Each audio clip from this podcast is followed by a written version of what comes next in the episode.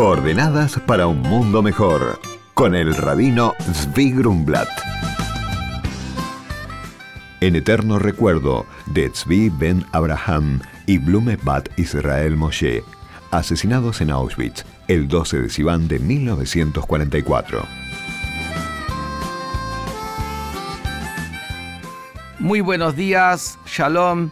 Dedicamos el programa de hoy a la mujer porque mañana por la noche en el CCK tendrá lugar la Noche de la Mujer Judía con la presencia de la vicecanciller de Israel, la señora Tzipi Jotobeli.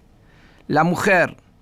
En eso encontramos que la visión judaica de la mujer difiere de lo que es la visión en otras religiones. Y lo podemos ver solamente del nombre, cómo se lo define a la primer mujer de la historia, que era Javá, Eva, la esposa de Adán, el primer hombre.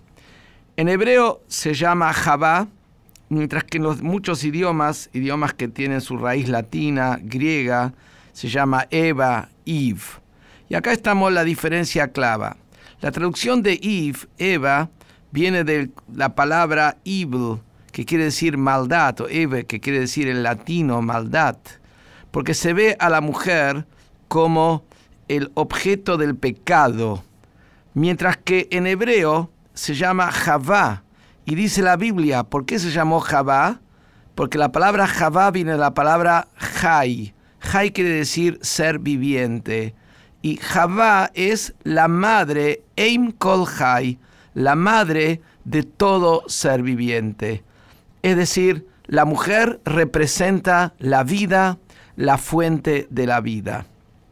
Hay veces que gente que desconoce un poco de los temas judaicos pregunta por qué entonces la mujer no tiene un protagonismo en lo que hace a la vida religiosa judía.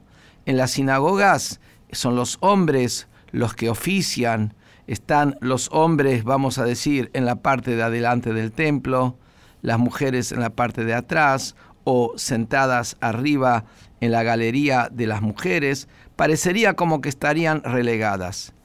Y acá quiero aclarar, lo que pasa con el templo no tiene que ver con el lugar o la función o la valorización, tiene que ver con un tema que en un momento de santidad en el templo se busca que haya la mínima distracción y que la persona pueda de alguna manera espiritualizarse, separarse de lo que son sus sentimientos y sensaciones físicas, corporales, para unirse con su creador y poder de alguna manera refinarse en esta conexión. Por eso es la separación de hombres y mujeres en el templo.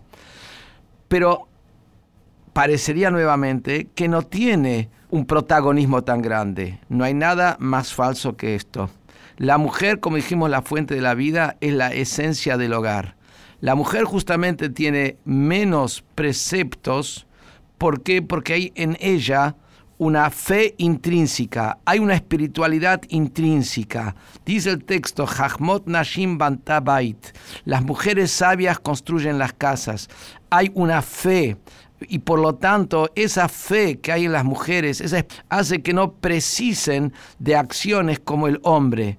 El hombre, un ser bruto, porque Dios lo creó con la misión de conquistar el mundo físico, el mundo terrenal, necesita tener esa rudeza, mientras que la mujer representa la finura, representa el alma, representa el espíritu. Y de ahí la importancia que cada madre transmita esa fe a sus hijos antes de ir a dormir, como la costumbre de las mujeres judías de decir con sus hijos el Shema Israel. Bueno, que esto sea en honor a todas las mujeres y que tengamos un muy buen día.